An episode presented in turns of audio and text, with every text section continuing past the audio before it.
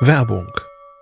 Was nervt extrem? Richtig, wenn Webseiten lange laden. Deswegen machst du deine Seiten schnell, indem du an den Web Vitals schraubst. Dabei schwer zu optimieren? Die Time to First Byte. Das hat Mitwald jetzt geändert. Im Managed Cloud Hosting des Agenturhosters bekommst du eine genaue Analyse deiner Time to First Byte. Du siehst erstmals, über welche Hebel du die KPI verbessern kannst. Teste jetzt 30 Tage kostenlos. Alle Infos unter www.mitwald.de/heise.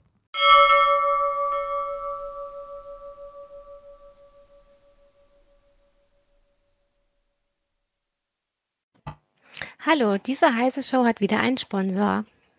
Die Intel vPro-Plattform ist für Unternehmen konzipiert und weit mehr als nur ein Prozessor. Die umfassende Plattformtechnologie erfüllt nicht nur die Anforderungen ihrer IT, sondern auch die Wünsche ihrer Mitarbeiter. Die Intel vPro-Plattform vereint erstklassige Leistung, hardwarebasierte Sicherheit, moderne Fernverwaltbarkeit und Stabilität, sodass sie Unternehmensproduktivität beschleunigen, Daten besser schützen und von überall ihre PCs verwalten können. Gehen Sie auf intel.de slash more with vPro und erfahren Sie mehr. Intel vPro Plattform. Built for Business.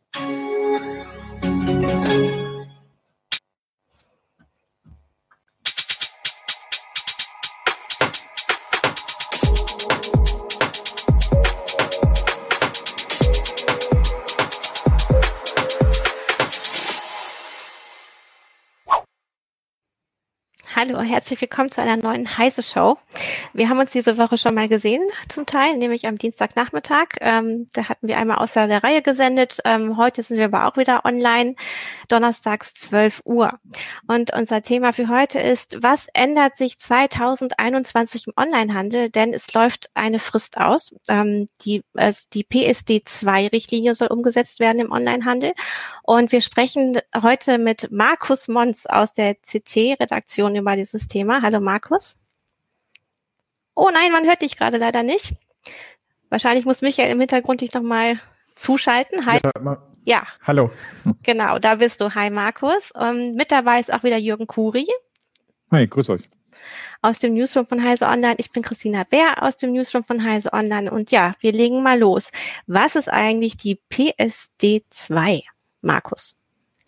Ähm, die PSD 2 steht für die zweite europäische Zahlungsdienste-Richtlinie, die im Jahr 2015 tatsächlich schon ähm, von der EU beziehungsweise den zuständigen Gremien verabschiedet worden ist.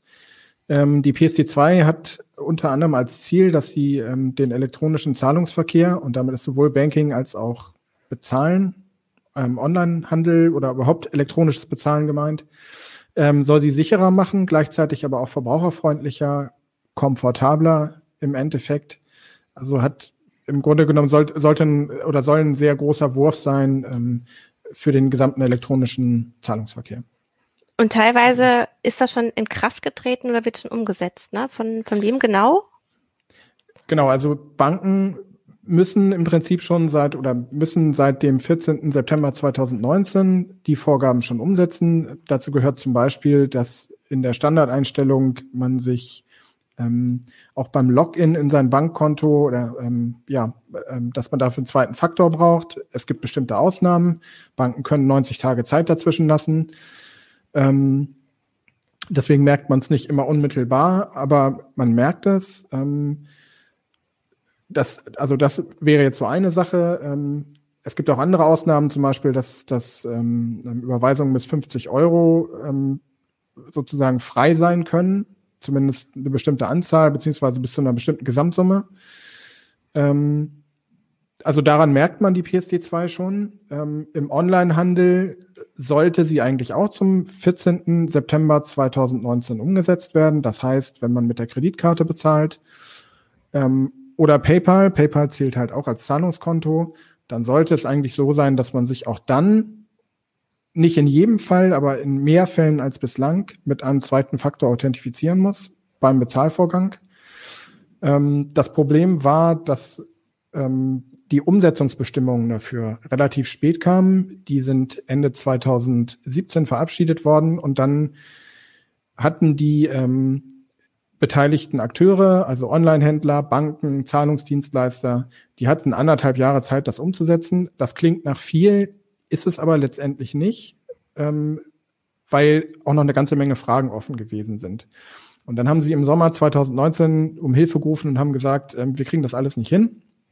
Und daraufhin hat äh, die Europäische Bankenaufsicht gesagt, okay, ähm, wir ähm, stellen den nationalen Behörden frei, ob sie den tatsächlichen Einführungstermin, so kann man jetzt so sagen, verschieben. Ähm, gemeint war damit, dass ähm, wenn die ähm, starke Kundenauthentifizierung noch nicht umgesetzt wird, ähm, wird das Ganze halt nicht sanktioniert. Und da hat man sich jetzt in Deutschland speziell auf den 1. Januar 2000, also hat die BaFin als deutsche Behörde den 1. Januar 2021 vorgegeben. Wie weit ist der äh, Onlinehandel jetzt in dem Bereich, ähm, wenn die Frist so kurz war? Ähm, kann ich ehrlich gesagt nicht sagen, weil dazu erfährt man jetzt nicht so viel. Man kann ziemlich sicher sagen, dass die großen Händler sind alle vorbereitet. Ähm, ziemlich sicher vorbereitet sind auch ähm, große Platt also Händlerplattformen beziehungsweise Shopsystemplattformen. Also ähm, wenn ich jetzt so an, an Anbieter denke wie Jimdo oder ähm, Shopify oder auch andere, dann gehe ich davon aus, dass da die ganzen Anbindungen auch soweit fertig sind. Ähm, die Frage ist aber, ob es wirklich jeder Händler geschafft hat, weil ja, nach allem, was ich weiß, ähm, hatten, gab es gerade kleinere Händler, die hatten davon auch vor ein paar Monaten noch gar nicht so richtig was mitgekriegt, beziehungsweise hatten nicht, ähm, hatten das nicht auf sich bezogen. Und für die drängt jetzt halt die Zeit. Und dafür gibt es dann spezielle APIs, die man implementieren muss, oder wie muss man sich das vorstellen? Also der genau, also das funktioniert ja ähm, normalerweise so. Ähm, also die meisten Händler nutzen einen äh, Payment Service Provider, also einen Zahlungsdienstleister, der für sie die ganze technische Anbindung bereitstellt. Und je nachdem, was sie für ein Shopsystem benutzen, ist halt die Frage, ähm, kümmert sich der Zahlungsdienstleister um alles und sie müssen nur ein neues Plugin installieren? Das wäre eine relativ einfache Geschichte. Oder müssen die Händler selber aktiv werden, um bestimmte Dinge ähm, ähm, dann richtig umgesetzt zu kriegen. Auch da ist immer dann die Frage, ähm, oder wäre sozusagen die einzige Empfehlung, die ich geben kann, ähm, wäre, sich da rechtzeitig mit dem Zahlungsdienstleister ähm, in Verbindung zu setzen, und zwar jetzt. Also wenn man es jetzt noch nicht gemacht hat, wird es sehr zeitknapp. Und dann drohen im Grunde Strafzahlungen, wie du schon angedeutet hast. Nee, Strafzahlungen nicht. Das Problem okay. ist dann eher, dass die ähm, äh, dass die beteiligten Akteure, also ein dritter Akteur, der noch dazugehört, sind halt äh, Banken, die Kreditkarten ausgeben ähm, oder Hauptinstitutionen, ähm, die Kreditkarten ausgeben dürfen, sogenannte Issuer. Ähm, die können dann halt sagen, nee, Kreditkartenzahlung ist hier nicht, weil der Händler ähm, halt das entsprechende Verfahren bei Kreditkartenzahlung nennt es sich 3D Secure und zwar jetzt in den Zweier-Versionen ähm, hat der Händler nicht umgesetzt. Ähm, also verweigern wir sozusagen die Zahlung. Okay, also dann hätte der Schwierigkeiten, überhaupt Käufe abzuschließen, beziehungsweise die genau. Bezahlung zu gewährleisten. Und das würde das ganze Geschäft natürlich ähm, schwieriger machen. Jürgen, wolltest du was sagen? Hm, ja, also für mich stellt sich ja erstmal die Frage, oder warum haben, warum war, ist die PST2 überhaupt gemacht worden? Also zumindest gut bei den Banken kann ich es ja noch nachvollziehen, aber warum jetzt im Onlinehandel äh, die ganze Sache nochmal verkomplizieren? Ist es dermaßen oft zu Missbrauch gekommen, dass man das jetzt unbedingt machen muss? Oder, oder sind die Leute irgendwie zu unvorsichtig mit ihren Daten, dass man jetzt irgendwie tatsächlich ihnen noch einen zweiten Faktor aufzwingt? Oder warum, warum haben, haben sie das überhaupt gemacht? Also ehrlich gesagt, ähm, da muss ich tatsächlich passen. Den Hintergrund kenne ich nicht. Ich glaube, es ging tatsächlich darum, die Sicherheit zu erhöhen und das Missbrauchsrisiko zu senken.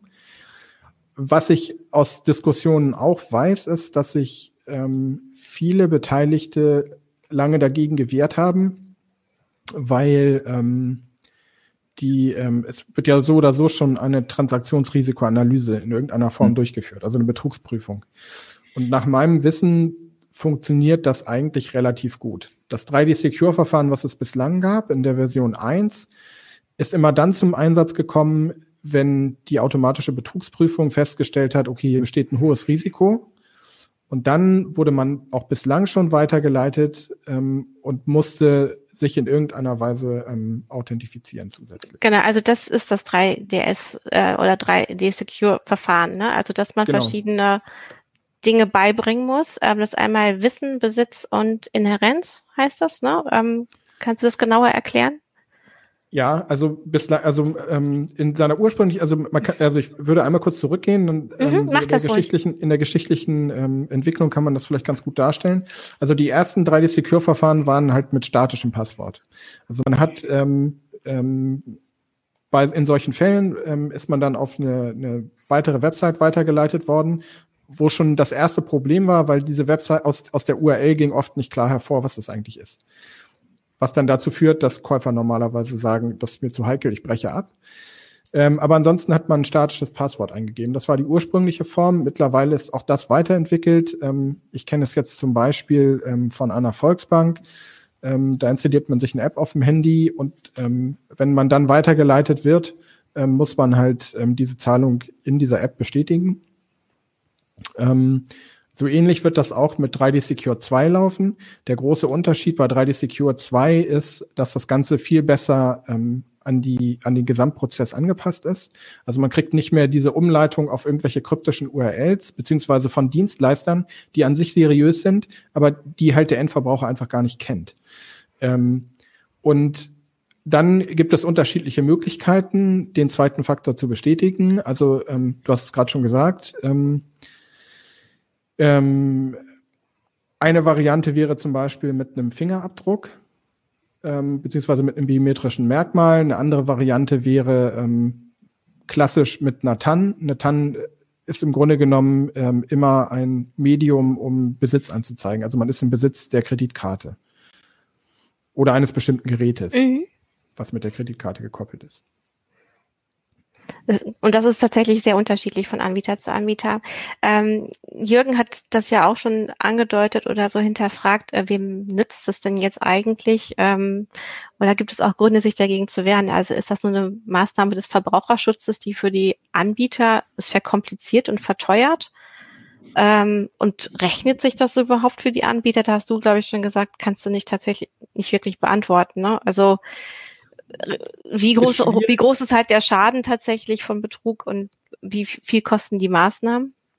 Also es ist schwierig, was ich aber auch sehe, so, also das ist jetzt eine ganz grundsätzliche, erstmal eine Mhm. abstrakte Feststellung ist, ähm, ich denke, es gibt schon Möglichkeiten, diesen Prozess ähm, komfortabel zu gestalten, ohne dass die Sicherheit darunter leidet. Das große Problem war jetzt durch die kurze Zeit, dass alle erstmal irgendwie versucht haben, das abzudecken, was, was man immer so schön mit Compliance bezeichnet. Das heißt, dass sie quasi ähm, rechtskonform das Ganze erstmal umsetzen. Dazu haben sie mehr oder weniger auf das zurückgegriffen, was sie schon hatten.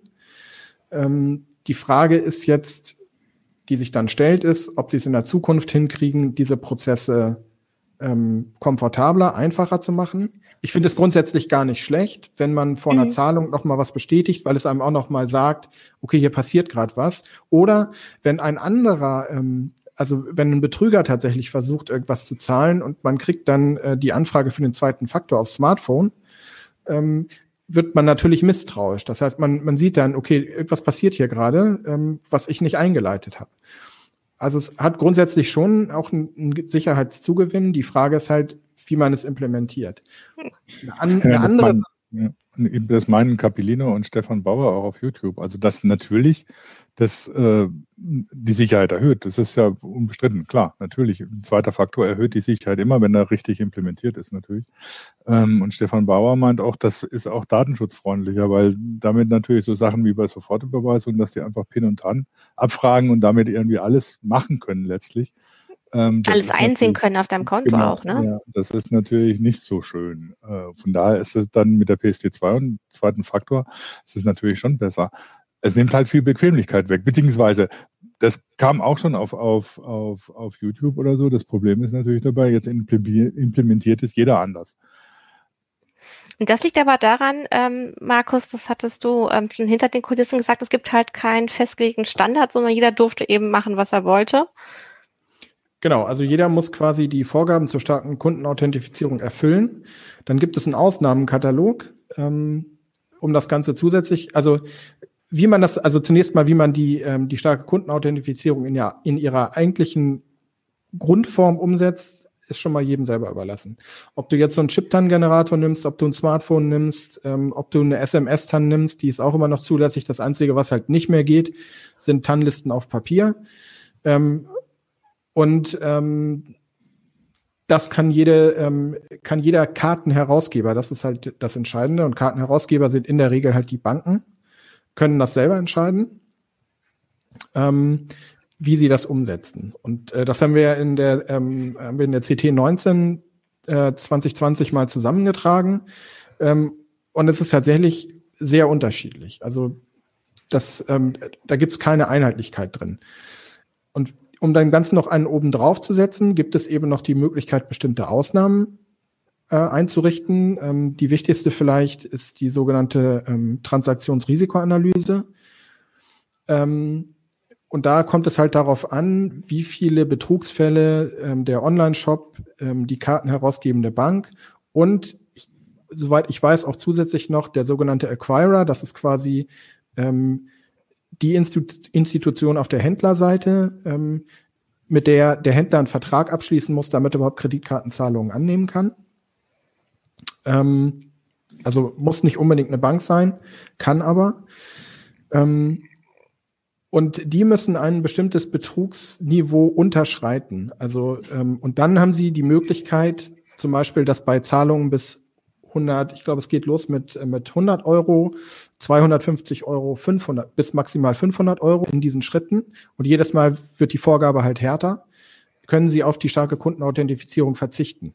Mhm. Das wird regelmäßig geprüft. Wenn Sie den Wert, wenn, wenn Sie den Wert wieder überschreiten, dann fallen Sie wieder entsprechend zurück. Ist halt sehr kompliziert, kann sich dann auch immer ändern. Ähm, und für den Endverbraucher der kann, der hat halt immer das Problem, dass er nicht genau weiß, was auf ihn zukommt. Deswegen ist zum Beispiel die Frage, machen die Banken das überhaupt mit dieser Transaktionsrisikoanalyse? Ähm, dann gibt es andere Ausnahmen, zum Beispiel kann man grundsätzlich als Verbraucher sagen, dem Händler vertraue ich so weit, den setze ich auf eine Whitelist bei meiner Bank und dann brauche ich auch keine starke Kundenauthentifizierung. Also das sind so, ähm, machen auch nicht alle Banken, macht einen Teil und diese, diese Uneinheitlichkeit stiftet halt zunächst mal Verwirrung. Ich glaube, das wird einfach eine Zeit brauchen, bis sich das einspielt. Mhm. Einige unserer Zuschauerinnen und Zuschauer haben jetzt auch schon geschrieben, naja, manche von diesen Systemen sind ja gar nicht so sicher. Also sie wollen auch nicht unbedingt ihr Smartphone benutzen als TAN-Generator mit, mit App. Ähm, und dass diese ähm, App-Generatoren, die man dann so kaufen kann von der Bank, auch teilweise ja auch sehr teuer sind. Also ähm, wenn das vielleicht eine Maßnahme des Verbraucherschutzes war, diese PSD2-Richtlinie, hätte man wahrscheinlich auch darauf achten müssen, oder stärker eingrenzen müssen, was ja nicht passiert ist, ähm, wie, was die, was die Verbraucher genau nutzen dürfen oder nutzen sollen und was da für Gebühren aufgeschlagen werden oder was für Sicherheitsprobleme damit dann äh, auf das Smartphone oder das, also das, das persönliche Produkt, was man so in der Hand hat, ausgelagert wird. Ja, an der Stelle kommt tatsächlich eine weitere Komponente der PSD2 ins Spiel und das ist, äh, die PSD2 soll den Wettbewerb unter den Zahlungsdienstleistern erhöhen. Mhm. Und die Idee, also das heißt, die schieben, also ähm, ist ja an sich auch gar nicht so verkehrt, nicht jetzt alles bis ins Detail in der in der Richtlinie zu regeln. Technologieoffenheit. ja, genau, Technologieoffenheit ja. in der Tat. Mhm. Ähm, und äh, dann halt zu sagen, ähm, ähm, also in dem Fall sind es ja hauptsächlich die, äh, die Banken, die dahinter stecken, ähm, dass die natürlich den Wettbewerb auch darüber führen, dass sie es für die Kunden möglichst komfortabel und einfach machen. Und dass sie möglichst auch mehrere Möglichkeiten anbieten. Das mit dem Smartphone kann ich total nachvollziehen, wenn jemand das nicht mag. Ähm, dass er dann halt sagt, nee, ich möchte einen anderen Weg haben. Und interessanterweise bieten das aber viele nicht an. Also ähm, ja, oder sehr teuer, ne? Und dann ist genau. es zwar komfortabel und einfach, aber nicht sicher oder unsicherer als etwas anderes oder un unbequemer. Nee, das, ja, das jetzt gar nicht. Also ich würde sagen, ähm, im Alltag erstmal grundsätzlich, ähm, also die SMS-TAN ist immer ein heikles Thema, auch nach wie vor, aus verschiedenen mhm. Gründen. Aber die anderen Verfahren würde ich schon im Grundsatz als alltagssicher mhm. bezeichnen. Also ganz sicher ist keins. Ähm, wobei das größte, ähm, die größte Gefahr droht auch gar nicht so sehr dadurch, dass jemand jetzt irgendwie technisch einbricht, sondern eher durch äh, Manipulation des Verbrauchers. Also durch Social Engineering, dadurch, dass man, ähm, dass man, ähm, dass Betrüger es halt schaffen, den Verbraucher zu einer Aktion zu bringen, die ihn halt, die ihm dann halt schadet. Ähm, Und äh, interessant ist aber jetzt zum Beispiel, ähm, und da geht das halt los bei der Kundenauthentifizierung für Kreditkarten. Ähm, ich habe jetzt gerade hier sicherheitshalber nochmal nachgeguckt, aber ähm, gerade Sparkassen und Volksbanken setzen halt ähm, größtenteils auf, ähm, auf das Smartphone als zweiten Faktor, also auf eine Smartphone-App. Ist natürlich die Frage, ähm, wie nett das gegenüber den Kunden ist. Also ich würde jetzt sagen, eigentlich sollte es kein Problem sein. Viele benutzen diesen Chip-TAN-Generator, ähm, wo man halt die, die Karte reinsteckt. Das kann man für die Kreditkarte genauso machen. Die hat auch einen Sicherheitschip. Ähm, dass man da vielleicht sozusagen noch ein weiteres, eine weitere Möglichkeit geschaffen hätte. Haben sie nicht gemacht. Ähm, das verärgert Kunden, nach dem, was ich aus Leserzuschriften halt weiß. Ähm, ist dann eben die Frage. Eine andere Sache, die mich immer umtreibt, ist, warum schaffen es die deutschen Banken nicht ähm, an der Stelle als ähm, Karten herausgebende Institutionen einfach mal eine eine zusätzlich oder zumindest zusätzlich eine einheitliche Lösung anzubieten, die wirklich bei jeder Bank funktioniert. Also das funktioniert in anderen Ländern auch, soweit ich weiß. Ähm, in, in Deutschland funktioniert es halt nicht. Es ist halt extrem fragmentiert. Mhm. Also mit dem, mit dem Smartphone als als äh, zweiten Faktor habe ich ja grundsätzlich auch nicht so ein Problem. Also natürlich muss man, muss man eigentlich einen alternativen Weg anbieten, weil es hat halt nicht jeder ein Smartphone oder zumindest nicht ein Smartphone, auf dem dann die App läuft. Ne? Wenn du dann ein älteres Ding hast, dann sagt dann die App mal unter Umständen, nee, jetzt nicht mehr, du brauchst ein neues System oder so. Also einen alternativen Weg schon, aber grundsätzlich, diese, wenn du mit den Authenticatoren arbeitest, die es jetzt von Google, Microsoft, wem auch immer gibt, das ist ja schon ein relativ sicheres Verfahren. Das hat ja mit SMS-TAN oder so nichts zu tun. Fragwürdig wird es natürlich dann, finde ich, wenn es nicht wirklich ein zweiter Faktor ist, weil dann die Banking-App und der Authenticator auf, dem, auf demselben Smartphone läuft. Das ist ja im Prinzip, das machen alle. Das machen selbst die Banken, wenn sie wenn du dich beim Login einen zweiten Faktor brauchst oder einen, einen Code noch brauchst oder so. Da ist nichts davon, dass dann jetzt ein anderes Gerät oder irgendein anderer Weg ins Spiel kommt, um diesen zweiten Faktor zu garantieren. Und das ist ja nicht das, was mit 2FA gemeint ist. Also haben auch einige, Stefan Bauer oder Capellino, schon auf, auf YouTube kommentiert oder so, dass das, also die, die Sparkasse sagt, Push-Tan-App äh, und äh, Banking-App auf einem Smartphone sei sicher, kann man in Frage stellen. Das ist halt kein zweiter Faktor in dem Sinne. Das finde ich auch. Also da ist irgendwie so, das ist irgendwie so, diese PSD2 habe ich manchmal das Gefühl, das ist ja von der Richtlinie her äh, in die richtige Richtung gemacht und eigentlich auch so, dass, dass man sagt oder so, ja, mehr Sicherheit und mehr Wettbewerb ist ja gut. Ähm, aber so, was jetzt passiert, wie die Banken und die Online-Shops das umsetzen, das, das stimmt mir ja manchmal echt die Haare zu Berge. Vor allem, weil es dann in vielen Fällen auch echt unbequemer wird. Also was ich, was ich halt glaube oder was ich denke, ist, ähm, dass man dem Ganzen natürlich auch eine gewisse Zeit geben muss. Mhm. Also bei PSD 1 ähm, im Zuge dessen ist ja dieses ganze SEPA-System eingeführt worden, also einheitlicher ähm, Euro-Zahlungsraum. Und um das zum Beispiel bei IBANs und anderen Geschichten vollständig umzusetzen, dieser Termin ist auch nochmal verschoben worden. Ich glaube, die PSD 1 war von 2007 und bis das voll umgesetzt worden ist, war es, glaube ich, fünf Jahre, fünf oder sechs Jahre später ich weiß es nicht mehr genau, lege ich die Hand nicht für ins Feuer, aber ähm, und daran zeigt sich, dass diese Prozesse auch einfach, ähm, weil national völlig unterschiedliche Geflogenheiten herrschen, ähm, also auch einfach ganz unterschiedliche Traditionen. Ähm, also die Girocard zum Beispiel gibt's nur in Deutschland. Wäre jetzt so mal so ein Beispiel. Ähm, in anderen Ländern heißt sie dann anders, funktioniert auch auf einem anderen System, die sind nicht untereinander kompatibel. Aber ähm, die, bis dieses SEPA, ähm, bis diese SEPA-Idee voll umgesetzt worden ist, hat es halt einfach ein paar Jahre gedauert. Mhm. Heute, wenn ich daran denke, dass ich ähm, einem Freund in Belgien halt einfach ähm, schnell irgendwie ähm, 30 Euro, die er mir ausgelegt hat, zurücküberweisen kann und mir da keine großen Gedanken machen muss, ähm, finde ich das halt eine wahnsinnig nützliche Sache. Aber es dauert halt einfach. Und ich gehe bei der PSD2 davon aus, ähm, dass es auch einfach dauern wird. Also ähm, dass man, dass man auch ein bisschen Geduld und langen Atem braucht. Und es ist jetzt, klar, es ist jetzt auch teilweise einfach erstmal unbequem, sehe ich auch so. Und manche Sachen, ähm, denke ich halt auch, hätte man besser lösen können, auch jetzt schon. Ähm, aber insgesamt ist das immer so, wenn, wenn so eine größere Umstellung kommt, denke ich immer, lasst dem Ganzen auch ein bisschen Zeit. Also auch wenn es ärgerlich ist. Aber dabei nicht vergessen, dann halt auch ein bisschen Druck zu machen und zu sagen, mhm. ähm, jetzt kommt man in die Pötte, ne? Ich, meine, ich würde dir zustimmen oder ich stimme dir zu, weil so die Erfahrung, die man bisher mit 2FA gemacht hat, war ja auch so, wenn du jetzt irgendwie so an deine Konten denkst oder so, wo dann nach und nach so 2FA angeboten wurde, das war am Anfang echt gruselig zu benutzen und so. Und inzwischen, äh, wenn du anguckst oder so, wie einfach das oft geht, dass irgendwie das Smartphone einfach mal nachfragt, hier, da will der und der das und das machen, ist das richtig? Bist du das? Machst du das? Und dann sagst du einfach ja oder nein. Das ist irgendwie so völlig, völlig einfach und wirklich gut, gut zu bedienen. Das, da nimmt man das natürlich gerne hin. Stefan Bauer hat natürlich recht, diese Authentikatoren oder dieses System mit, mit dem Smartphone, die sind nicht ganz so sicher wie ein Chiptan, aber es ist ausreichend sicher, würde ich mal sagen. Und es ist nicht bekannt, dass es geknackt ist.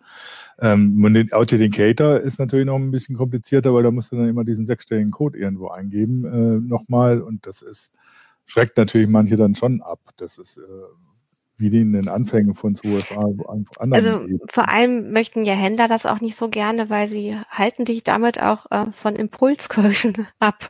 Also dieses ja. einmal schnell kaufen, einmal den Klick, das was ähm, was sehr beliebt ist unter den Händlern, das wird damit natürlich ähm, unterlaufen, wenn man über diese gewisse Grenze kommt, wo sie ja Ausnahmen ähm, beschlossen haben. Ne? Also da. Äh, also entweder als Kunde sagt man eben, ich schenke dem Händler das Vertrauen, ne? also diese Whitelist, wie du gesagt hast, oder der Händler räumt es mir ein bis zum bestimmten Betrag, weil ich immer vertrauenswürdig gezahlt habe. Ne?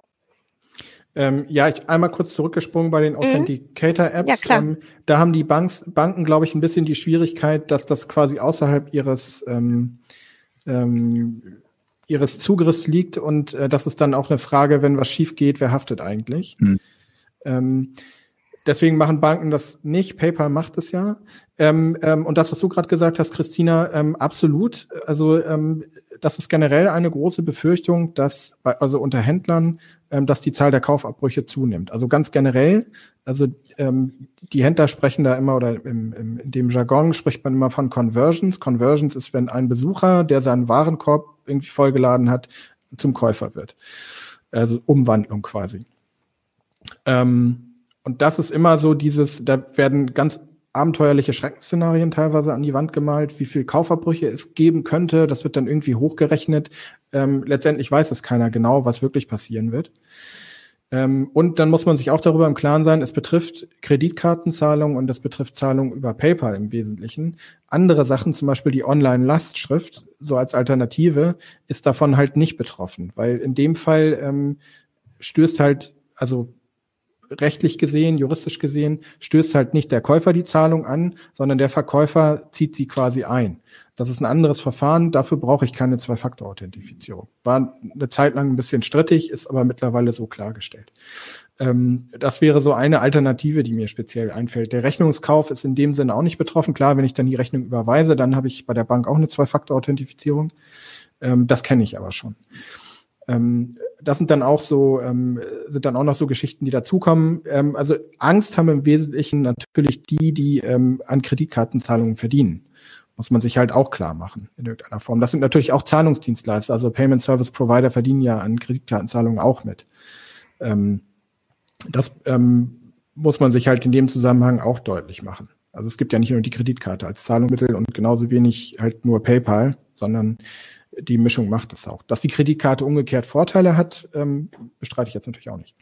Mhm. Ich meine, das ist vielleicht ja auch gar kein schlechter Effekt, wenn äh, so diese ganzen so Spontankäufe so ein bisschen rausgezögert werden, weil also wenn man sich anguckt, wie viel sich Leute verschulden, das ist die eine Seite und die andere Seite hat Paul irgendwie auf YouTube gesagt, naja, das ist für die Händler vielleicht auch gar nicht so dumm, und dann gibt es weniger Unzufriedenheit, weniger Stornierung, weniger Unzufriedenheit. Und es ist vielleicht gar nicht schlecht, wenn es weniger Und, und weniger Rücksendung, obwohl sie natürlich ja. diesem Problem also, auch entgegengetreten sind, indem sie die Rücksendung genau, auch ja. anders geordnet haben. Jetzt ja, kannst du ja viel häufiger dazu verdonnert werden, als Kunde oder Kundin das auf eigene Kosten zurückzusenden. Ne? Das, ähm, und also wenn ich mir überlege oder wenn ich mir anschaue, wie das bei PayPal teilweise funktioniert, mit den Geräten, die du als vertrauenswürdig äh, erklärt hast, wenn du dann einfach sagst, ja, ich kaufe das jetzt und dann gehst du PayPal und zack, bom, bom, bom und plötzlich hast du bezahlt. Das ist ja manchmal schon scary, ne? Wenn, wenn du dir, wenn du dir das anguckst, denkst, denkst oder so, jo, pff, hallo, äh, das ist, äh, möchte man vielleicht noch mal gefragt werden, ob man das wirklich so will. Also die Furcht äh, sieht man auch immer nur in allem, was ich kriege, ähm, natürlich auf Händlerseite. Also ich mhm. habe jetzt noch nicht gesehen, dass, ähm, dass ähm, Verbraucherschutzorganisationen irgendwie aufgeschrien haben nach dem Motto, oh, ähm, äh, das wird alles ganz tragisch, sondern die sagen halt auch, ähm, zum einen, es gibt ja noch andere Wege zu mhm. bezahlen wo mir das alles nicht blüht, sollte man sich auch immer klar, also sollte man sich auch immer klar machen. Aber eine Kreditkarte hat natürlich den Vorteil, dass, ähm, dass man eine Zahlung, also wenn man jetzt die, den typischen, die typische Kreditkarte in Deutschland nimmt, dass man eine Zahlung einen Monat im Grunde genommen aufschieben kann ohne Extragebühr. Das ist aus meiner Sicht im Wesentlichen, also der wesentlichste Vorteil. Ähm, letztendlich kann man das bei einem Rechnungskauf aber auch machen. Also das Zahlungsziel ist immer. Hm? Ich meine, das ist natürlich sowieso, also für die, für die Kunden ist natürlich sowieso Lastschrift oder Rechnung eigentlich das ideale Zahlungsmittel. Also wenn ich irgendwo in den Shop gehe und das wird angeboten, nehme ich natürlich das, äh, klar. Ähm, nur da, was, was du sagst, Marco. Kannst du äh, genau erklären, warum das ideal ist? Ist das aus Datenschutzgründen ja, oder also? Ich habe natürlich mehr Kontrolle drüber einfach erstmal. Mhm. Ne? Ich meine, mit Rechnung ist sowieso klar, denn die Rechnung bezahle ich, wenn ich das Produkt gekriegt habe und äh, kontrolliert habe, ob alles in Ordnung ist, ob, ob das so gelaufen ist, wie ich, wie ich will. Ne? Und mhm. wenn nicht, schicke ich es zurück, fertig aus. Und Lastschrift kann ich halt so nur rückbuchen lassen. Äh, Im Prinzip so ähnlich wie eine Rechnung, nur erstmal vorausbezahlt sozusagen. Ähm, das ist natürlich für den Kunden das, was, was du, wo du am, auf der sichersten Seite bist. Schlicht und einfach. Äh, also eine Kredit, klar, eine Kreditkartenzahlung kann man auch reklamieren. Mhm. Ähm, das ist allerdings mit mehr Aufwand auf jeden Fall verbunden. Und bei, ähm, wenn wir jetzt mal das Beispiel PayPal nehmen, ähm, gibt es den Käuferschutz mit mhm. all seinen auch Macken und Schwächen. Genau, da landest du erstmal im System mit bitte versuchen Sie sich mal erstmal durch die Hilfe durch, äh, also du kommst eigentlich nie direkt erstmal mit denen in Kontakt, sondern du wirst immer erstmal verschoben in den Hilfebereich ähm, ähm, FAQs und dann dann irgendwann, wenn es nicht mehr geht, dann kommt vielleicht mal der Kontakt. Und ja, und die andere Idee hinter dem Käuferschutz ist halt ähm, auch erstmal mit dem, dass man es erstmal bilateral mit dem Händler löst, was aus meiner Sicht auch zunächst mal Sinn macht, weil ich denke mal, dass ein großer Teil sich tatsächlich in dem Moment auch schon in irgendeiner Weise klärt.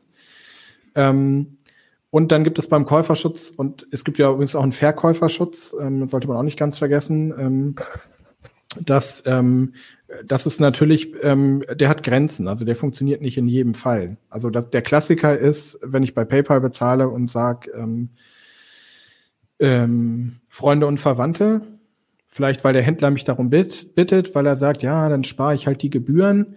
Dann ist das zum einen ein Verstoß gegen die Nutzungsbedingungen von PayPal und zum anderen ist dann aber auch kein Käuferschutz aktiv.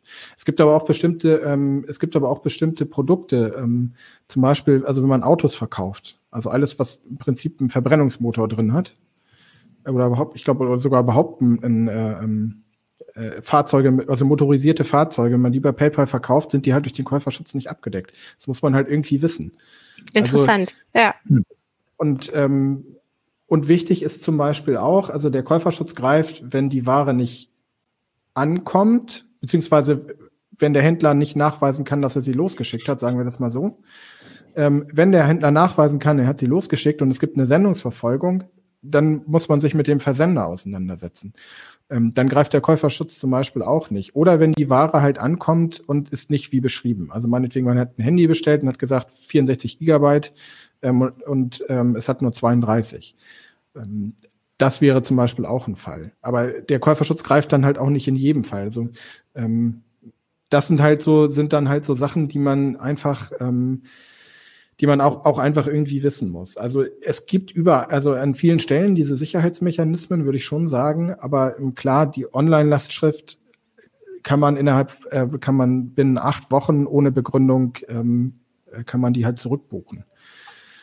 Sollte man jetzt nicht machen, äh, nicht einfach so wild machen, weil ähm, wenn, äh, wenn der Händler ein Anrecht auf sein Geld hat, dann wird er das auch irgendwie durchsetzen und dann hat man irgendwann ein Kasso-Verfahren ähm, am Hals. Ähm, aber es ist auf jeden Fall eine Sicherheit. Würde ich schon sagen. Ja, es ist relativ bequem halt. Ne? Das ist. Ja. Ähm, wobei, also gibt es halt da jetzt auch Diskussionen, was, was ist, was ist so die, die, die, so eine Kaskade von Sicherheiten, ne, wo dann eben Lastschrift oder äh, und, und Rechnung, beziehungsweise Rechnung, Lastschrift und dann äh, die anderen Verfahren ähm, da vorkommen und dann wird immer Giropay genannt. Wobei Giropay denke ich immer, ähm, ja, interessant, aber funktioniert nicht.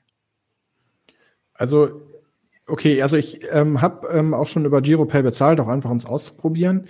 Ähm, bei Giropay ist vielleicht der große Vorteil, dass es unter, also ein großer Vorteil, es läuft halt unter dem Dach der deutschen Kreditwirtschaft, mhm. mehr oder weniger. Ähm, und ähm, grundsätzlich funktioniert das auch. Und wichtig bei Giropay ist, ich glaube, Giropay hat sowas wie einen Käuferschutz, Käufer- und Verkäuferschutz nicht. Ähm, da muss man sich aber klar machen auch, dass ähm, auch Giropay funktioniert über sogenannte Acquirer. Das kann nicht jeder anbieten und das kriegt auch nicht jeder Händler, sondern die Händler werden vorher halt auch geprüft auf ihre Seriosität. Ähm, und das ist schon im Grundsatz erstmal, würde ich jetzt sagen, ungefährlich. Man muss sich aber immer im Klaren sein, klar, um das, also, und da ist es dann auch tatsächlich so, wenn man zahlt, wird man im Prinzip an seine Bank weitergeleitet. Mhm. Und die Bank gibt dann dem, gibt dann Giropay die Nachricht, ja, Geld ist überwiesen und Giropay sagt dem Händler dann, okay, Geld ist raus, ähm, du kannst die Ware versand fertig machen. Also die, die, Frage war jetzt, warum ich sage, es funktioniert nicht. Das, also technisch klar, natürlich, technisch es, äh, funktioniert es, aber das Problem ist, dass die, diverse Banken beziehungsweise auch diverse Shops das gar nicht unterstützen. Also wenn ich in, ähm, in den meisten Shops, in denen man sich so unterwegs, bis da Giropay angeboten wird, bis man einen findet, der Giropay anbietet, das dauert ein bisschen.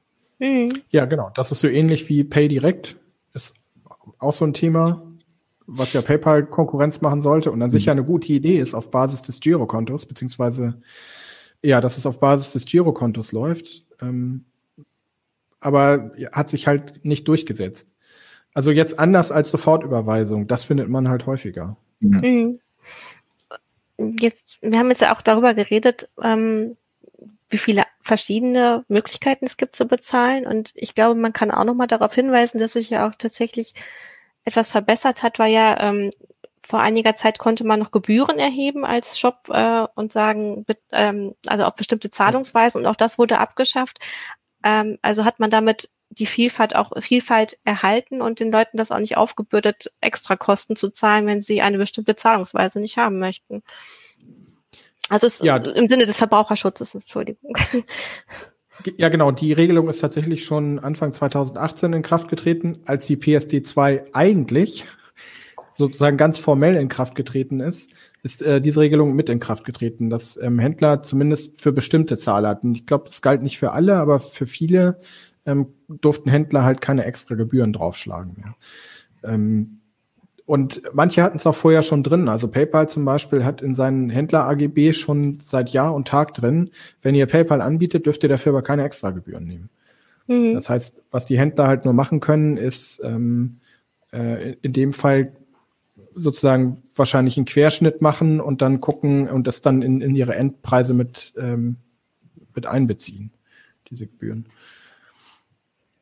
Weil, ähm, so wie du das alles schilderst, habe ich schon den Eindruck, ähm, weil, weil du ja auch davon gesprochen hast, dass die Händler das eher nicht so toll finden wegen Impulskäufen, äh, dass das tatsächlich eine Richtlinie ist, die sich äh, um Verbraucherschutz kümmert. Wir haben auch schon festgestellt, viele Schritte des Einkaufens sind mittlerweile ganz gut abgesichert, ne? ob es der Versand ist, äh, der Einkaufsprozess an sich oder auch das Zurücksenden. Also da haben wir eigentlich mittlerweile ziemlich viele Möglichkeiten, da als Kunde oder Kundin sehr sicher wieder bei rauszukommen. Wolfgang wie fragt jetzt gerade mal via Facebook, ähm, ich glaube, weil jetzt auch hier manchmal an den anderen Kommentaren auftaucht, also warum, was ist bei PayPal anders? Also warum sprechen sich ähm, offenbar auch viele unserer Zuschauerinnen und Zuschauer auch gegen PayPal aus? Ähm, ist das, in welcher Weise ist das unsicherer? Also PayPal jetzt? Mhm, also genau. Grund, grundsätzlich würde ich sagen, PayPal ist auch ein sicheres Bezahlverfahren, das, ähm, das tatsächlich ähm, Besondere an PayPal ist, wenn, wenn du so willst, der, ähm, der Käufer- und Verkäuferschutz. Das ist quasi, würde ich jetzt mal spontan sagen, ist deren eigentlich deren, deren Hauptargument, dass sie das mit drin haben und dass es halt relativ verbreitet ist. Der andere Vorteil bei PayPal ist halt auch, du kannst dein Konto ja auch per Banküberweisung, dein PayPal-Konto per Banküberweisung mhm. aufladen. Das geht ja auch. Ähm, es ist quasi so eine Art zwischengeschaltetes Konto.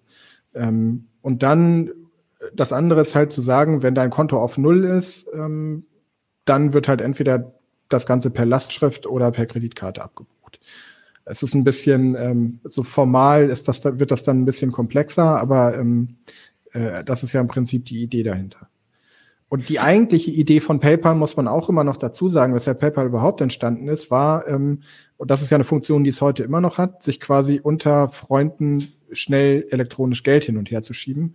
Und das ähm, hat den US-amerikanischen Hintergrund, dass es da halt sowas wie ähm, äh, das normale Hin- und Herüberweisen von Geld zwischen Girokonten so gar nicht gibt, sondern man stellt sich einen Scheck aus. Und das ist halt, das macht man heute noch und das ist halt relativ kompliziert. Und da, das erleichtert PayPal halt einfach. Mhm. Also Stefan Bauer schreibt auch, äh, PayPal ist halt quasi Fintech und ein, äh, kein, kein klassisches Geldinstitut. Insofern laufen da manche Dinge anders und nicht immer besser für Kunde und Händler. Ja, mhm. also würde ich auch sagen, stimmt äh, sicherlich ähm, ein Stück weit. Ähm, ich meine, jeder weiß, dass, dass PayPal, dass es bei PayPal-Zahlungen auch Probleme geben kann. Ähm, ich würde jetzt mal sagen, gemessen an der Gesamtzahl ist es wahrscheinlich gar nicht so viel. Ähm, aber wenn man, wenn man erstmal betroffen ist, kann das halt verdammt hakelig werden bei denen. Also das weiß ich auch, weil ähm, ich immer wieder mit Lesern zu tun habe, die halt dann ähm, auch Schwierigkeiten haben. Ist halt so ein bisschen die Frage, wo, wo, ich PayPal noch ein bisschen im Vorteil sehe, ist, ähm, wenn man quasi ähm, im Aus, also wenn man Sachen im Ausland bestellt, mhm. ähm, haben sie sicherlich auch Vorteile, was Wobei kann man auch mit Kreditkarte machen, klar. Wobei, wobei PayPal hat für mich jetzt auch noch den Vorteil, dass ich es mit Google Pay benutzen kann. Also das ist ja im Prinzip die beste Möglichkeit, mit dem Handy zu bezahlen, also unabhängig von Apple, ob man jetzt Apple Pay oder Google Pay äh, da macht, weil PayPal hat, die, du kannst, ich kann ja beim PayPal mein, mein Girokonto eintragen als Zahlungsstelle. Ja und das dann über Google Pay benutzen. Das heißt, ich muss mir überhaupt keine Gedanken machen über irgendwelche Kreditkarten und dann noch Kreditkartengebühren und sonst irgendeinen Mist, ähm, sondern äh, das wird halt, wenn ich mit dem Handy bezahle, einfach direkt von meinem Konto abgebucht. Fertig aus. Äh, und ist im Prinzip auch eine Lastschrift, die ich zur Not, wenn es wirklich hart auf hart geht, zurückbuchen lassen kann. Ähm, wobei es bislang damit noch überhaupt keine Probleme gab. Zumindest habe ich noch bisher äh, keine gesehen. Es gab mal von, von, vom was war es, vom halben Jahr, vom Jahr äh, so ein paar Sicherheitsprobleme damit, äh, wo PayPal irgendwie nicht gut äh, gearbeitet hat, aber die sind ja inzwischen auch behoben. Also das ist natürlich so eine Methode, oder wo ich sage, ja gut, und da hast du dann auch äh, tatsächlich so eine Art zweiten Faktor, weil du erstmal dich am Handy autorisieren musst mit deinem Fingerabdruck oder oder äh, Dings. Da bisher ist mir da nicht zu Ohren gekommen, dass da Leute wirklich größere Probleme mit hatten. Also das ist auch so ein Vorteil von PayPal. Und das kann ich natürlich zum Beispiel dann auch europaweit, weltweit einsetzen. Ich, hab, ich war jetzt diverse, jetzt in den letzten Wochen, Monaten nicht mehr so, aber diverse Zeit auch in Europa unterwegs. Und es ist egal, ob ich in Italien oder Frankreich war, ich habe einfach das Handy hingehalten und das war's, fertig aus. Und das ist natürlich ein Vorteil, der äh, nicht zu unterschätzen ist. Ja, also mit der Kreditkarte hast ja gut, aber dann bist du wieder bei der Kreditkarte. Ähm, ein bisschen anders ist es, wenn du eine, ähm, eine Debitcard von denen hast, also von also der wesentlichen Visa und Mastercard, ähm, die auch Debitcards haben, ähm, wo dann quasi sofort ähm, das Geld mhm. fällig wird. Das gibt's ja auch noch als Möglichkeit, bieten aber sehr wenige Banken an. Und die andere Möglichkeit ist, wenn das, ähm, das sind ja die meisten, bei den meisten Girocards ist es ja so, dass die ein Co-Branding haben, ähm, entweder VPay, also was Visa, wo Visa hintersteckt, oder Maestro, wo Mastercard hintersteckt, dass man damit dann halt auch zahlen kann. Und dann hat, hat man den gleichen Vorteil auch. Ähm, aber klar, also ich glaube, ähm, der, ähm, der, der, ähm, das Argument für PayPal ist wahrscheinlich auch, dass es halt so viele Sachen abdeckt mhm. und dass du dir halt auch einfach mal spontan Geld hin und her schieben kannst. Und das, der andere Vorteil, und da ist wiederum der Vorteil, ähm, ich glaube, die haben ungefähr 20 Millionen Kunden in Deutschland oder zumindest 20 Millionen PayPal-Konten gibt es in Deutschland. Ähm, du kannst hast eine relativ große Wahrscheinlichkeit, dass der andere das auch hat. Das ist zum Beispiel bei anderen Sachen, es gibt ja Quid von den Volksbanken und Sparkassen, was ich persönlich relativ praktisch finde, aber das haben halt nur wenige. Ähm, und andere Sachen haben sich gar nicht durchgesetzt. Und ähm, die Banken, das ist auch so eine Sache, die Banken tun sich gerade extrem schwer damit, sowas wie eine Echtzeitüberweisung einfach mal zu implementieren und dann nicht auch noch Kosten darauf aufzuschlagen. Mhm. Also bei der Sparkasse Hannover zum Beispiel kostet eine Echtzeitüberweisung, hatten wir zumindest im Frühjahr gesehen, kostet zwei Euro extra. Macht natürlich keiner, ne? Dann, also da kann man es ja, auch gleich vergessen. Während die Hannoversche Volksbank beispielsweise dafür nichts nimmt, also zumindest äh, nicht in allen Kontomodellen. Mhm. Ähm, und dann ist das zum Beispiel eine Alternative, um sich unter Freunden schnell Geld hin und her zu schicken, wenn es dann in der Banking-App gut umgesetzt ist. Ja, wobei ich bei PayPal dann ja noch gespannt ist, wie das jetzt, was, was jetzt passiert äh, oder wie das dann tatsächlich aussieht, wenn jetzt OFA bei den Online-Shops dann tatsächlich aktiviert wird, wie, wie das wird. Bisher geht es ja über Authenticator zum Beispiel, aber naja, mal schauen. Ähm, das ist. Äh, ja, das ist dann, wenn du bezahlst, ähm, wirst du aufgefordert, äh, einen sechsstelligen Code einzugeben mhm. und den kriegst du dann entweder per SMS oder ähm, was PayPal auch noch anbietet, ist, dass du eine Festnetznummer hinterlegst, dann kriegst du einen Anruf, kriegst die ähm, TAN durchgesagt, gibst sie ein. Das ist eine zweite Möglichkeit. Und die dritte ist halt der Authenticator, was sie ja mhm. jetzt schon machen, wenn du die Zwei-Faktor-Authentifizierung beim Einloggen bei denen haben willst. Ja. Ich bin gerade tatsächlich dann auch ein bisschen abgelenkt durch die Anruf zu kriegen, wo jemand mir ja. einen liest. ist auch witzig. Aber naja. Ich meine, das werden die alles automatisieren, ne? Ja, ja. Äh, dann hast du da immer eine schöne, eine schöne Computerstimme, die dir das erzählt. Äh, ich verfolge hier auch immer noch so die Kommentare und es, ähm, es gibt so verschiedene Diskussionsebenen. Ne? Es geht, ähm, Tasche Geronimo schreibt auch, ähm, ich äh, finde die Politik fragwürdig. Ähm, das Beispiel ist ähm, die Sperrung diverser Konten von Webshops, weil irgendetwas vermutet wird, was sich in den meisten Fällen nicht bestätigt hat. Also die Händler haben durch, dadurch immense Schäden. Und Stefan Bauer hat ähnliches jetzt über PayPal geschrieben, um zu erklären, warum er von PayPal abrät, dass ähm, da dieses Geld, was man dort dann bei PayPal liegen hat, dass das einfach mal schnell gesperrt werden kann.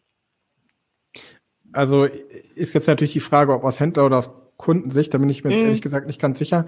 Also PayPal ist schon, wenn Sie einen Händler im Verdacht haben, da stimmt irgendwas nicht, sind die schon schnell dabei. Und dann, ähm, und dann, wenn du als Händler nichts gemacht hast, ähm, ist das, bin ich, ähm, kann ich mir sehr gut vorstellen, ist das eine extrem unangenehme Situation, weil du dann ja ähm, PayPal nicht, dann ist PayPal für dich als Bezahlungsart tot oder als Bezahlart tot und ähm, viele Kunden bezahlen mit PayPal und die sagen dann halt, äh, nee, dann gehe ich woanders hin. Also das, klar. Ähm, mhm. da, und dass es da auf jeden Fall Probleme gibt und ähm, bei PayPal läuft ja vieles automatisiert, dass es da auch teilweise dann einfach also Fehler gibt, wo du dir sagst, äh, kann nicht sein. Ähm, ja, würde ich schon sagen, dass das passiert. Ja, wobei, also sag mal so, aus, aus Kundensicht, ähm, ich weiß, hab, mit PayPal habe ich damit noch keine Erfahrung gemacht, aber ich kenne das halt so aus, aus äh, wenn, wenn die Bank meint oder so, du machst da eher eine Transaktion, die für dich ungewöhnlich ist, also wenn sie diese ähm, Erkennung drin haben oder so, wo sie sagen, ja, nee, das kann jetzt nicht hinhauen, und das hat mich schon ein paar Mal gerettet tatsächlich, beziehungsweise teilweise auch nicht gerettet, aber dann bekam ich einen freundlichen Anruf und dann sind sie jetzt wirklich in Italien und wollen gerade irgendwie 50 Kisten Wein kaufen. Ähm, und ich dann sage, ja, ja, ist alles in Ordnung, passt schon. Ähm, äh, und das dann, dann über die Bühne geht. Also ja, ähm, für die Kunden ist so, eine, so, eine, so ein Automatismus beziehungsweise solche so Betrugsversucherkennung ja schon eine echt praktische Geschichte. Das kann natürlich passieren oder in, in Ausnahmefällen kann es natürlich passieren, dass mal eine Kreditkarte dann unberechtigterweise gesperrt wird. Aber gut, das kann man auch wieder rückgängig machen. Du bist dann nicht komplett hilflos in dem Moment. Für einen Händler sieht das natürlich oft dann anders aus. Das ist klar. Also ähm, ähm, was, was wollte ich dazu gerade? Also, ähm, also generell machen ja, sind die Betrugsprüfungen ja ähm, vorgeschrieben und äh, was sowieso immer vorgeschrieben wird, ist eine Geldwäscheprüfung bei, bei, im Zahlungsverkehr. Also die läuft in, ähm, in ähm, Zehntelsekunden ab. Das merkt, kriegt man im Hintergrund gar nicht mit. Ähm, und im, im Zuge dessen wird halt auch ähm, eine Betrugsrisikoprüfung gemacht. Und ich würde auch sagen, das Ganze ist relativ gut. Und das war auch ein Argument, wo viele gesagt haben, warum gebt ihr nicht einfach vor, ähm, dass äh, die Beteiligten an so einer Online-Zahlung ähm, ein bestimmtes Betrugsniveau unterschreiten müssen? Und ansonsten kriegen sie halt Probleme. Aber ähm, ja, der Gesetzgeber hat es halt anders gelöst. Hm. Ich habe jetzt nochmal eine ganz andere Frage. Wir hatten ja am Anfang des Jahres schon das Desaster mit der Bonpflicht. Da war eigentlich auch schon lange klar, dass es das geben soll. Und dann haben die Händler trotzdem gesagt, nee, machen wir nicht, können wir nicht, wollen wir nicht. Ähm, ist es wahrscheinlich, dass es einen weiteren Aufschub geben wird, weil einige Händler die Richtlinie nicht umsetzen können zum Stichtag? Also ich weiß, dass die Verbände das gerne so hätten. Ich weiß aber auch, dass die Europäische Bankenaufsicht sagt, Leute, ihr habt jetzt ein Jahr extra gehabt. Das Problem ist eigentlich bekannt ähm, seit, äh, an, seit spätestens Anfang 2018. Ähm, ihr habt jetzt im Prinzip drei Jahre gehabt, um das umzusetzen. Wenn ihr es jetzt immer noch nicht hinkriegt, ist es auch irgendwie euer Problem.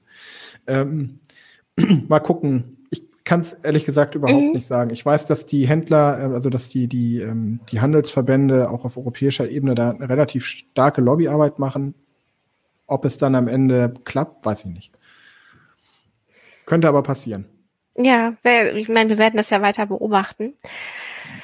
Ähm, ja, was kann man aus der Sendung oder beziehungsweise jetzt aus dem Gespräch noch so mitnehmen? Also für mich bleibt so übrig, ähm, dass da eigentlich eine ganze Menge im Verbraucherschutz getan wurde, auch wenn es manchmal sehr umständlich ist. Also es, ähm, es kann, mag nerven, aber das kennen wir auch von anderen Themen, ähm, zum Beispiel das Backup nervt auch, ja. ist aber sinnvoll. ähm, und na gut, äh, die, die Meinung über verschiedene Zahlungsdienstleister, Drittanbieter, äh, ob nur Kreditkarte oder ähm, per ähm, Überweisung, das ist wahrscheinlich dann eine Geschmacksfrage. Aber und halt ganz wichtig, ähm, seid euch darüber im Klaren. Ähm, ab Anfang 2021 können solche Schritte auf euch zukommen und die sind jetzt nicht, werden jetzt im Normalfall nicht irgendwie dazu da sein, um euch äh, auszunehmen oder äh, euch übers Ohr zu hauen, sondern die sind halt tatsächlich so vorgesehen im Prinzip. Im. Stimmt, das ist ein guter Hinweis von dir, dass plötzlich andere also, Fensterchen auftauchen könnten, genau. dass das kein Betrugsversuch ist. Und ähm, wenn man sich da nicht sicher ist, entscheidend ist das, was die eigene Bank vorgibt, also beziehungsweise die Bank, die einem die Kreditkarte ausgibt, ähm, oder halt wenn man bei PayPal kann man es halt auch nachlesen, ähm, auch ein bisschen Selbstinformation zu betreiben und zu gucken, ähm, wie löst mein Zahlungsinstitut das. Mhm. Ich gucke gerade noch mal.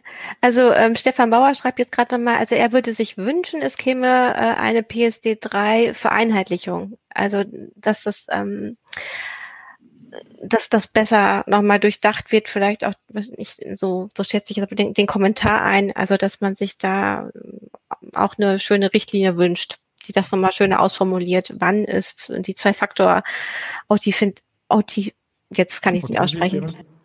ja, Autif, nee, ich, ich lasse es jetzt. ähm, das, wann ist das sinnvoll im Einsatz und wann nicht? Also ja, also es gibt ja durchaus schon schon so Ideen. Man könnte ja auch die PSD 2 noch mal erweitern, ist ja grundsätzlich ähm, oder ändern ist ja grundsätzlich auch möglich. Ähm, ich würde aber tatsächlich auch sagen, Sinn macht das eigentlich nur, wenn man jetzt so blöd es klingt und es ist auch irgendwie blöd, aber ähm, es hilft nichts. Man muss jetzt erstmal Erfahrung mit dem sammeln, was man hat, weil ansonsten macht man womöglich den nächsten ähm, ähm, ähm, macht, denkt man, man macht das alles besser und am Ende findet man äh, oder sieht man, das Ganze hat dann auch wieder irgendwelche gravierenden Nachteile. Also müssen wir jetzt, glaube ich, durch. Erstmal. Aber PSD 3, ja. Und PSD 3, ähm, denke ich mal, da werden dann auch noch ganz andere aktuell, wie zum Beispiel Kryptowährungen und solche Geschichten. Ja, Wunderbar. Äh, ja, ich hoffe, ich habe, ich, ich, sorry, ich war gerade so ein bisschen durcheinander, auch weil ich den Kommentar vorgelesen habe.